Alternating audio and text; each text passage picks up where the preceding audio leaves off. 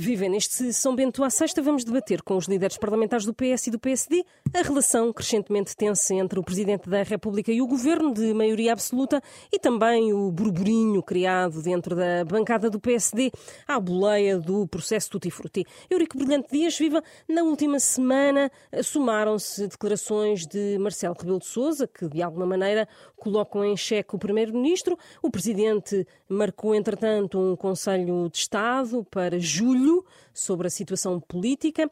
Coincide, de resto, com o fim da CPI, da Comissão Parlamentar de Inquérito, à gestão da TAP, eh, ou anda lá perto, pelo menos. Um Conselho de Estado para aquela altura com aquele tema eh, é uma provocação do Presidente da República ao Governo e ao Partido Socialista? Não, eu tenho, tenho vindo sempre a dizer que o Sr. Presidente, eh, que tem, como todos sabemos, o seu perfil uh, pessoal de intervenção, que não é igual uh, naturalmente aos anteriores Presidentes da República, que era o professor Cavaco Silva, que era o professor, uh, que era o Dr. Jorge Sampaio, ou mesmo o, o Dr. Mário Soares, tem a sua forma de intervenção muito particular e peculiar, peculiar porque é própria dele. mas ele tem sido um elo central, um elemento central da estabilidade política desde 2016. Penso que a política portuguesa tenderá, na minha opinião, a ter alguma normalização. A questão da CPI da TAP tem sido uma questão muito candente, mas verdadeiramente nas últimas duas semanas, para além de episódios laterais, não tem trazido. Não tem acrescentado grandes questões à história, apenas esta semana, esta questão do, Mas do anterior. o Presidente da República não tem estado de uma. ou não tem agido e falado de uma maneira mais hostil para a maioria absoluta? O Sr. Presidente tem uma forma muito particular, fala bastantes vezes, muitas vezes, durante a semana, às vezes, até mais do que uma vez no próprio dia. E por isso nós já nos, não é, já nos habituámos a esse estilo de intervenção. E, portanto, nós não vamos estar sempre a comentar e a qualificar as intervenções do Sr. Presidente da República. O que é essencial é que o Sr. Presidente da República mantém e tem mantido a ideia de que a estabilidade é um valor em si. O Conselho de Estado deve refletir sobre a realidade política portuguesa. Ainda esta semana sublinhou Não está os bons com resultados. Esse Conselho de Estado. Não tenho razões particulares para estar preocupado com esse Conselho de Estado. Aliás, bem pelo contrário. Aquilo que nós temos visto é que as instituições têm, não só funcionam, como os resultados da política do governo são particularmente positivos. Ainda é sublinhados esta semana logo no princípio da semana. Aquilo que temos visto é que os portugueses, ainda hoje há uma sondagem de um jornal semanário que aponta que praticamente dois terços dos portugueses considera que não deve haver eleições antecipadas, a larga maioria está absolutamente convicta que vai haver Uh, Mas também dá ali um sinal sobre o ministro Galamba também, não é? é? É verdade, a questão do ministro Galamba, nós não devemos iludir as questões. Foi a questão central de divergência da primeira divergência pública entre o Sr. Presidente da República e o Sr. Primeiro-Ministro, que foi resolvida da forma como sabemos. Portanto, eu devo dizer que nós não devemos, devemos centrar-nos nos problemas dos portugueses, naquilo que é verdadeiramente importante, discutindo alternativas às opções do governo.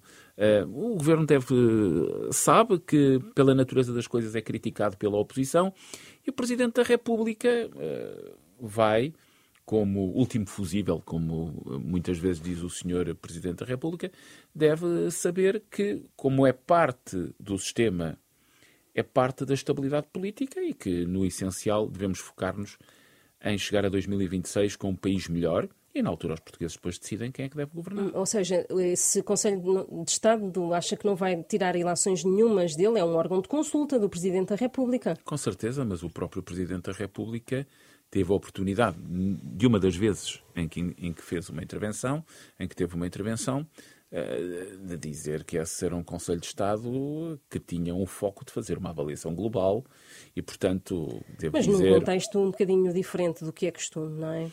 Eu não sei se o contexto é um bocadinho diferente. Aquilo que acontece, o que é evidente, é que nos últimos, já não digo semanas, mas meses, entrou no léxico eh, e, e em alguma opinião publicada e comentada a, a, ideia de discutir se havia ou não havia dissolução, se a legislatura uh, acabava ou não, sem prazo. Não vejo ninguém dizer que a dissolução é para amanhã, para o próximo mês, até ao fim do ano. uns fazem exercícios sobre o que será eh, o que seria ou que poderia ser a decisão do Presidente caso as eleições europeias fossem mais para a esquerda ou mais para a direita, eu acho que isso é muito pouco relevante. Eh, somos órgãos, eu sou titular de um órgão de soberania, a Assembleia da República. O nosso trabalho é legislar e, naturalmente, fiscalizar a ação do Governo e prosseguir na nossa atividade. O Governo deve centrar-se na governação e o Sr. Presidente da República, naturalmente, nas suas competências. Não devemos criar instabilidade onde ela não existe. O sistema político português tem uma base parlamentar, a maioria está a funcionar e é isso que é relevante. Eh, Joaquim Miranda Sarmento tem esta visão uh, de que uh, o Conselho de Estado uh, marcado por Marcelo Rebelo de Sousa vai ser assim uma coisa banal como os outros Conselhos de Estado que têm decorrido de três em três meses? antes de mais cumprimentar quem nos ouve, cumprimentar o Eurico Brilhantias e a Susana Martins. Boa noite também para o Joaquim.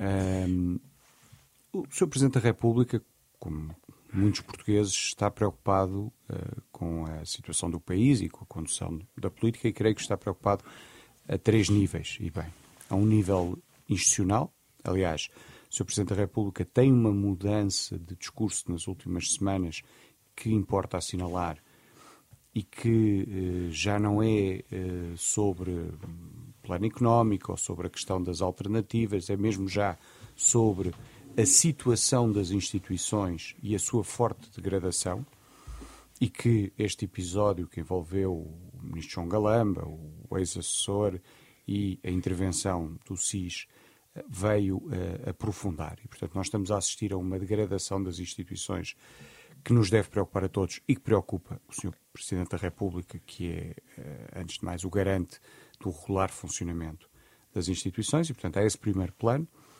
Há um segundo plano que preocupa o Sr. Presidente da República, que é a degradação e a falta de coordenação e coesão do governo, não, em parte devido a estes escândalos e casos e trapalhadas que, que ocorrem há praticamente um ano, eu diria que quase que foram uh, inaugurados com aquele despacho insólito de Pedro Nuno Santos sobre o novo aeroporto de Lisboa, e depois tiveram variedíssimos episódios, uh, questão do Dr. Miguel Alves, depois uh, a questão da engenheira Alexandra Reis, depois a, a, Secretária de Estado da Agricultura, uh, que durou 24 horas, que, que já não me recordo, peço imensa desculpa, já não me recordo do nome da, da Carla senhora. Tavares. Carla Tavares, muito obrigado.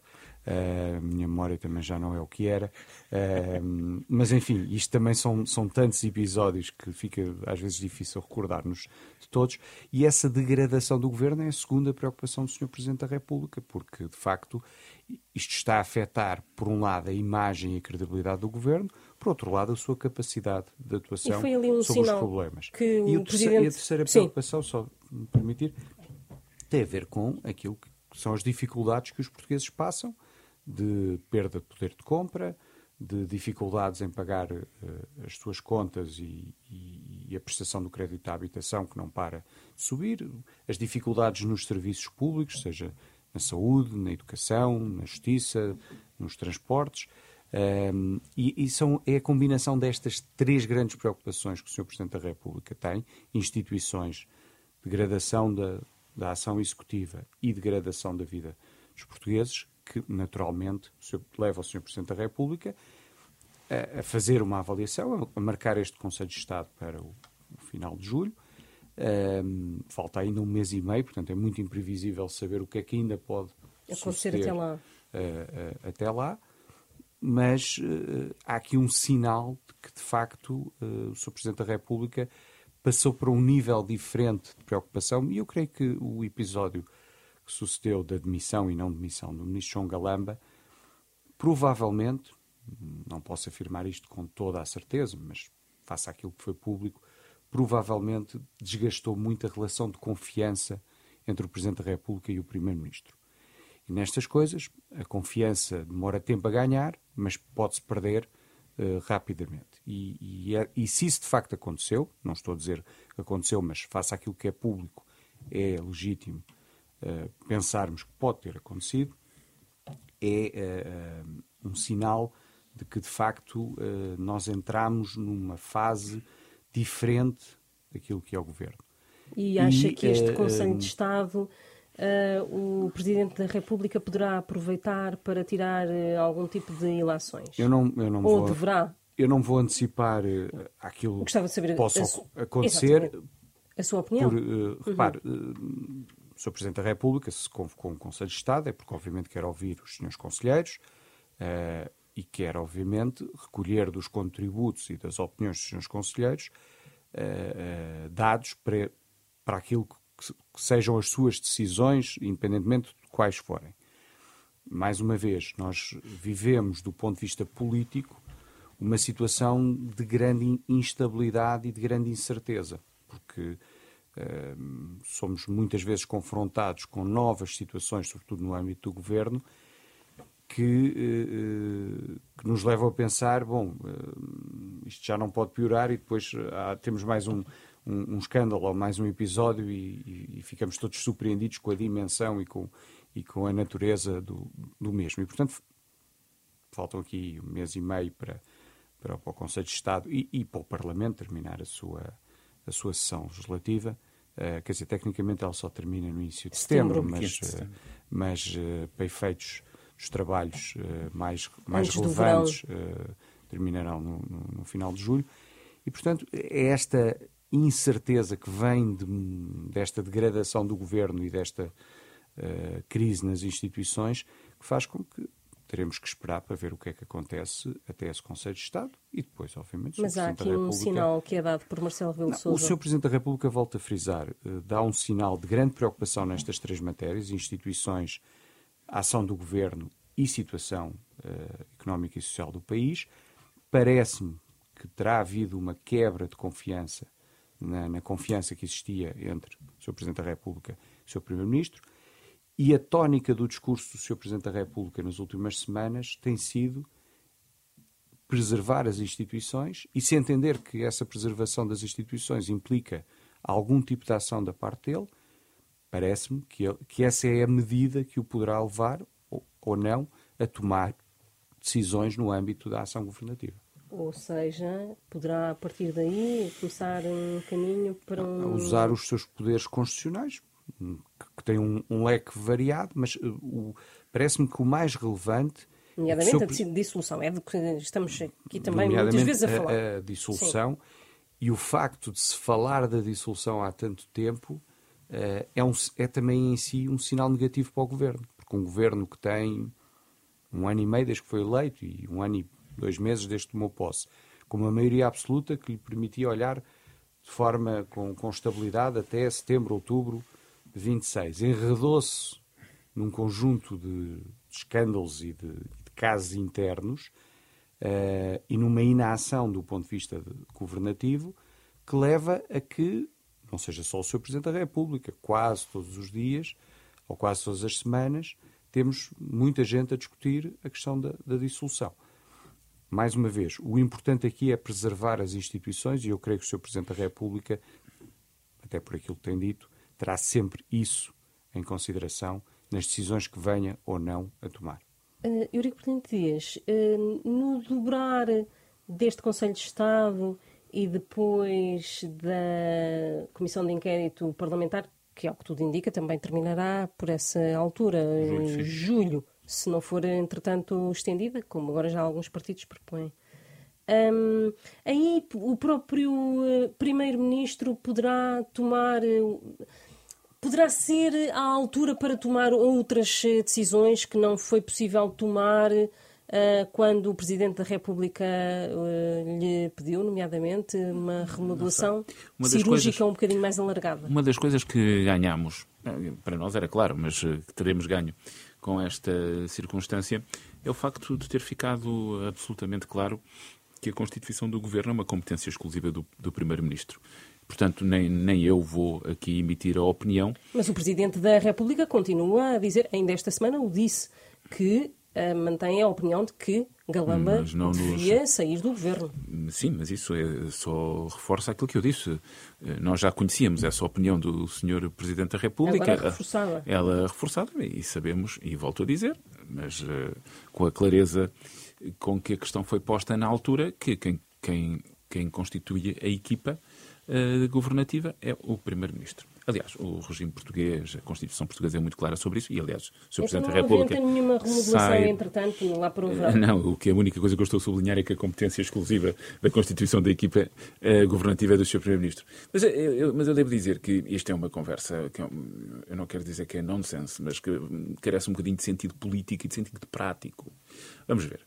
O, um Conselho de Estado, em julho, não é para falar de dissolução nenhuma, porque, como é evidente, o país está em 2023 a executar o PRR, tem um conjunto de instrumentos importantes de apoio aos portugueses que estão a ser eficazes, a economia portuguesa está a crescer, o desemprego está Mas o tema não é esse, é a situação política. Claro, já, é a situação já política. Um, um Agora, Conselho de Estado sobre PRR. Vamos ter noção de que em julho, a em julho, quando a questão estiver em cima da mesa, o Governo está numa fase muito avançada da preparação do Orçamento de Estado, que apresentará até 10 de outubro, e, portanto, uh, o, o, país, não podemos andar a brincar com a vida dos portugueses. Eu percebo que haja um, um conjunto alargado de portugueses, eh, minoritários, mas ainda assim importantes, que não tenham ficado contentes com os resultados das eleições em 2022 e que continuem a reproduzir muita da informação e da opinião eh, que já emitiam em 2021 no essencial.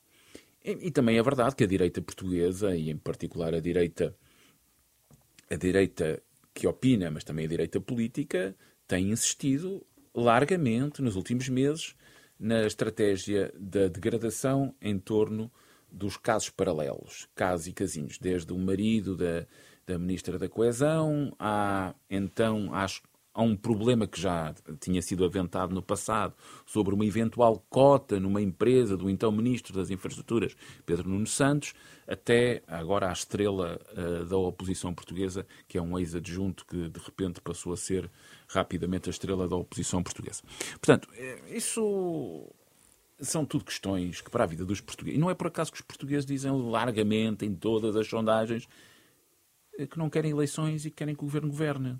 Porque isso não tem que ver com a sua vida. A sua vida não é isso. A sua vida é o preço que pagam no supermercado. Como dizia o Joaquim, é aquilo que pagam pelo crédito à habitação.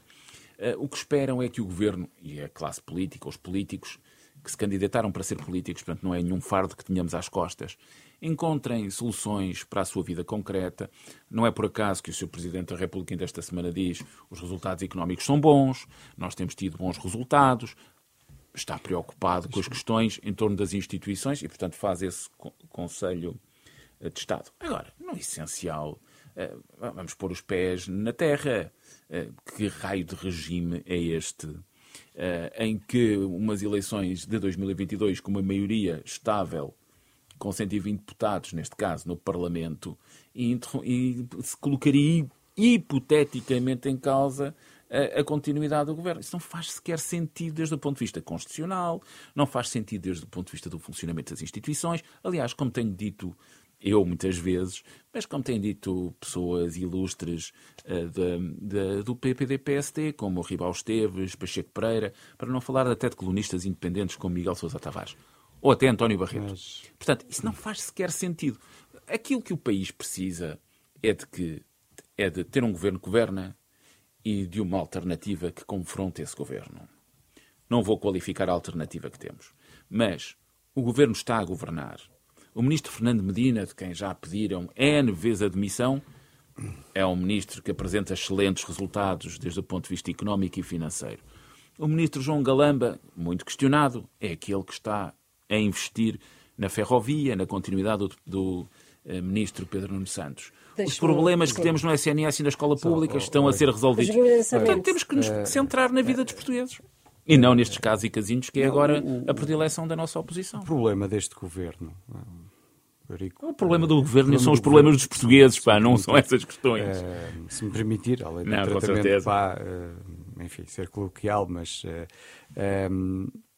o problema deste governo é que deixou-se enredar. Quer dizer, quando, quando o Eurico fala de casos e casinhos, nós estamos a falar, em algumas situações, de escândalos bastante graves e que afetam o funcionamento do governo. Não é à toa que o Dr. António Costa, no dia 30 de março, toma posse com o executivo e hoje um quinto desse executivo já não está em funções e passou pouco mais de um ano. Por isso é o próprio governo nas suas contradições internas, nas suas uh, disputas, eventualmente internas, e na desorganização e na confusão que reina naquele uh, executivo, que se colocou nesta posição de, ao fim de. não chegou sequer a um ano, porque isto é um lastro que vem desde pelo menos julho ou setembro, outubro, se quisermos ser um bocadinho mais uh, condescendentes, que foi o próprio governo que se deixou, que pegou na maioria absoluta e a deitou pela janela fora, deixando-se enredar nestas situações. Minha discordância mas eu deixo... absoluta. Não, claro que é. mas, eu, mas, mas, já agora deixo-me só... não tem tradução nas mas deixe-me só salientar um ponto que eu não, não, não resisto, que é eh, uma coisa que o Eurico disse e que eh, foi aparentemente foi fundamental o Primeiro-Ministro reafirmar que, era, que a competência da formação do governo era exclusivamente sua. O que é estranho, porque é exatamente isso que não. diz a Constituição. Mas politicamente claro, o Primeiro-Ministro teve que o fazer.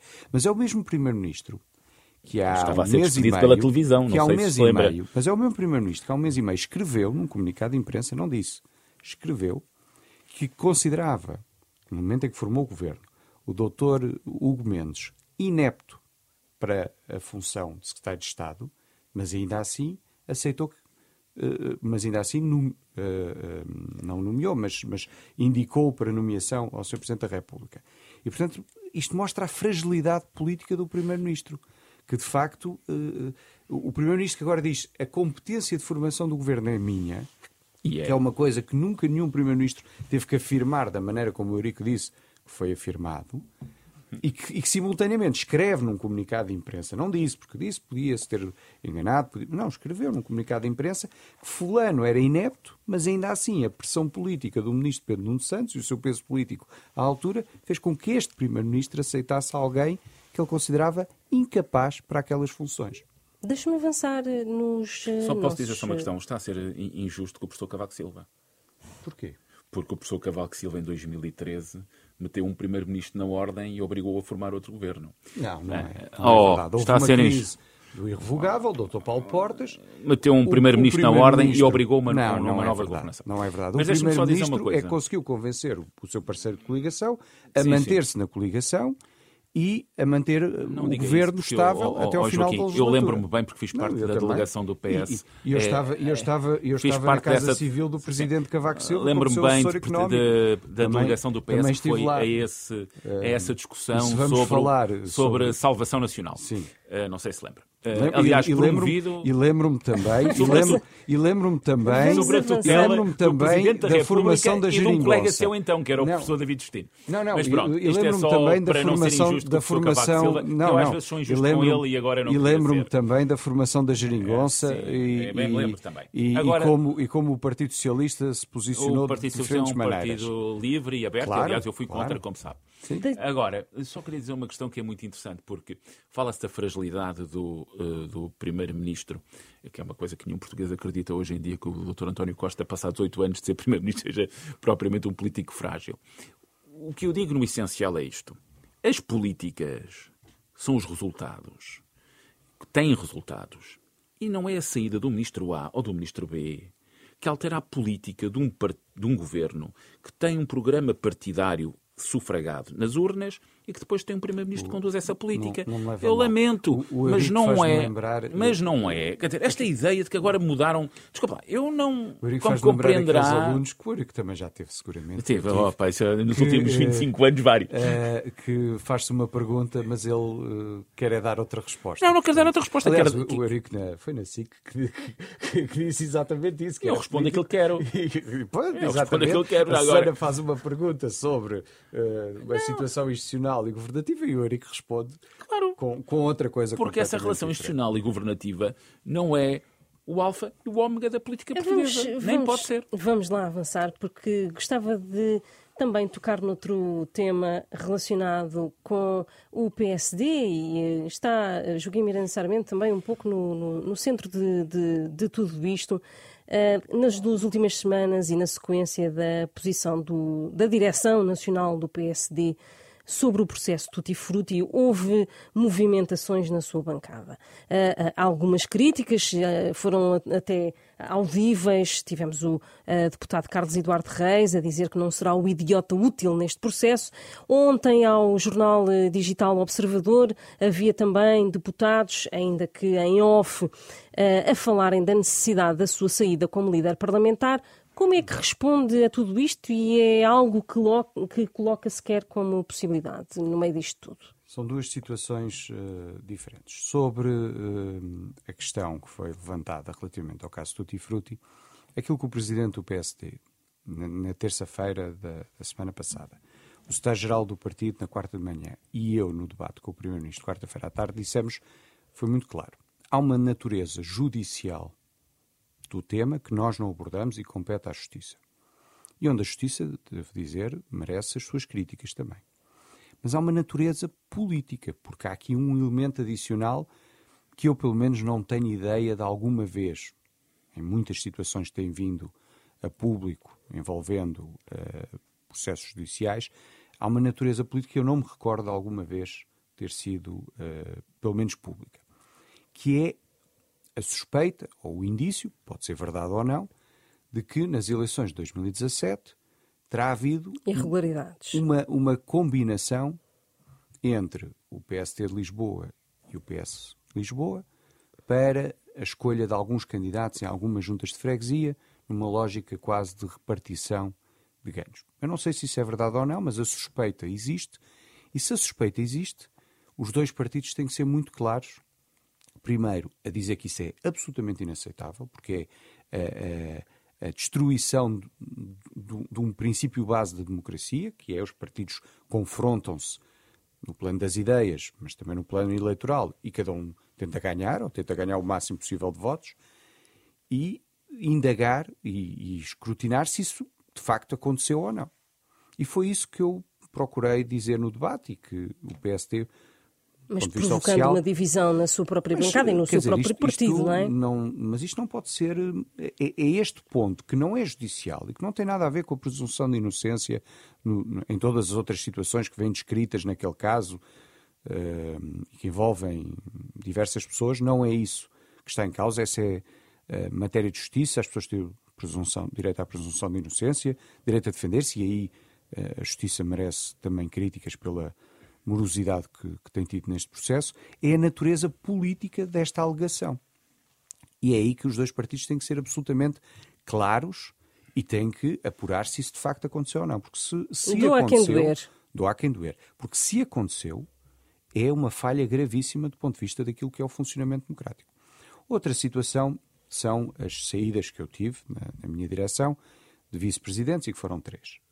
Foi primeiro o deputado Pinto Moreira, que no momento em que foi alvo de uma busca, no dia seguinte pediu a demissão de vice-presidente e demitiu-se também de presidente da Comissão de Revisão Constitucional e que depois, quando foi constituído arguído, suspendeu o seu mandato.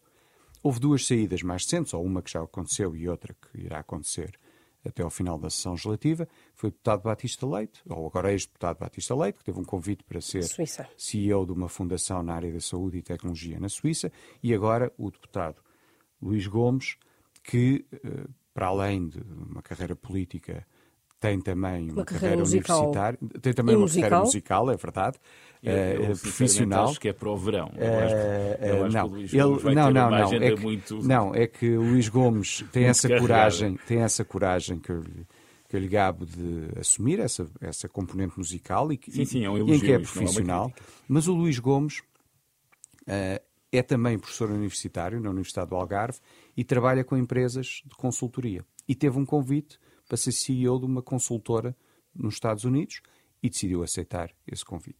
Portanto, as saídas tiveram a ver com, com essa uh, natureza.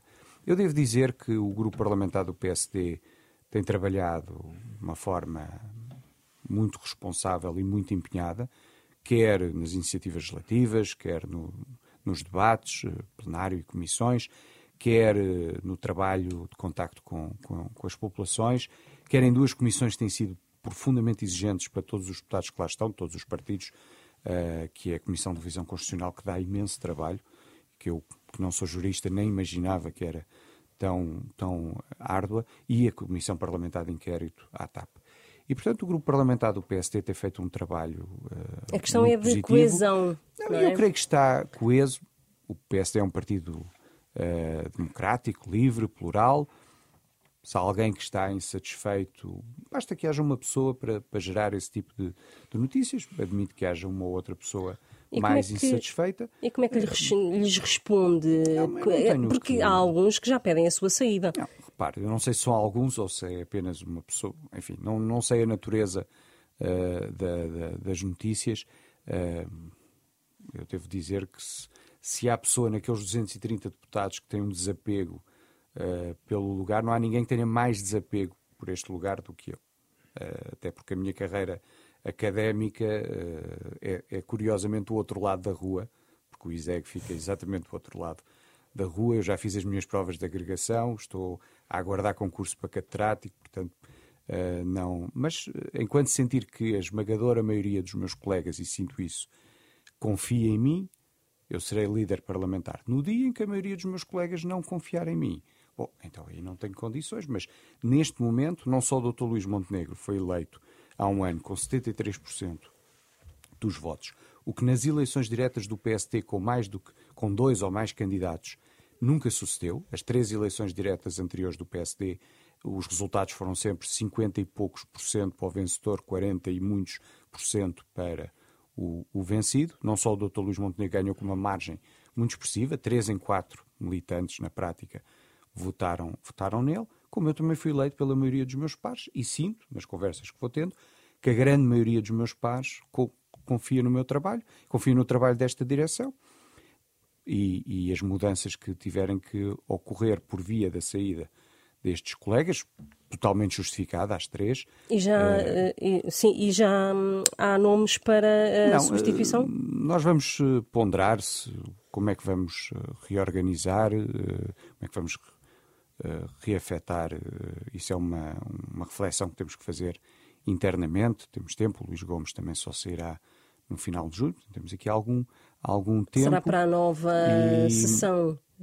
Sim, provavelmente. provavelmente. E, e, hum, dizer que, de facto, o regresso do deputado Pinto Moreira, porque eu tenho muita estima, foi um regresso que não foi coordenado com, nem com o presidente do partido. E devia ter nem, sido. Nem, nem comigo, ele mas é um direito. Que... Não, eh, ele diz que nos comunicou e comunicou, de facto, antes de, entrar, de fazer a entrega do requerimento, comunicou-nos, nessa própria manhã de sexta-feira em que fez a entrega do requerimento. É um direito que lhe assiste, o, o mandato de deputado é de cada um dos que foi eleito, e ainda bem, porque senão isto seria um diretório de partidos e nós não queremos ir por esse caminho, ou pelo menos não, acho que não, não, não seria positivo mas não foi coordenado connosco e, portanto, do ponto de vista político, há aqui uma eh, falta de confiança política que, pelo menos nos próximos tempos, eh, terá uh, consequências. consequências. Hum. Está assim terminado este São Bento à Sexta desta semana. Na próxima semana não há uh, programa. Regressamos daqui a 15 dias.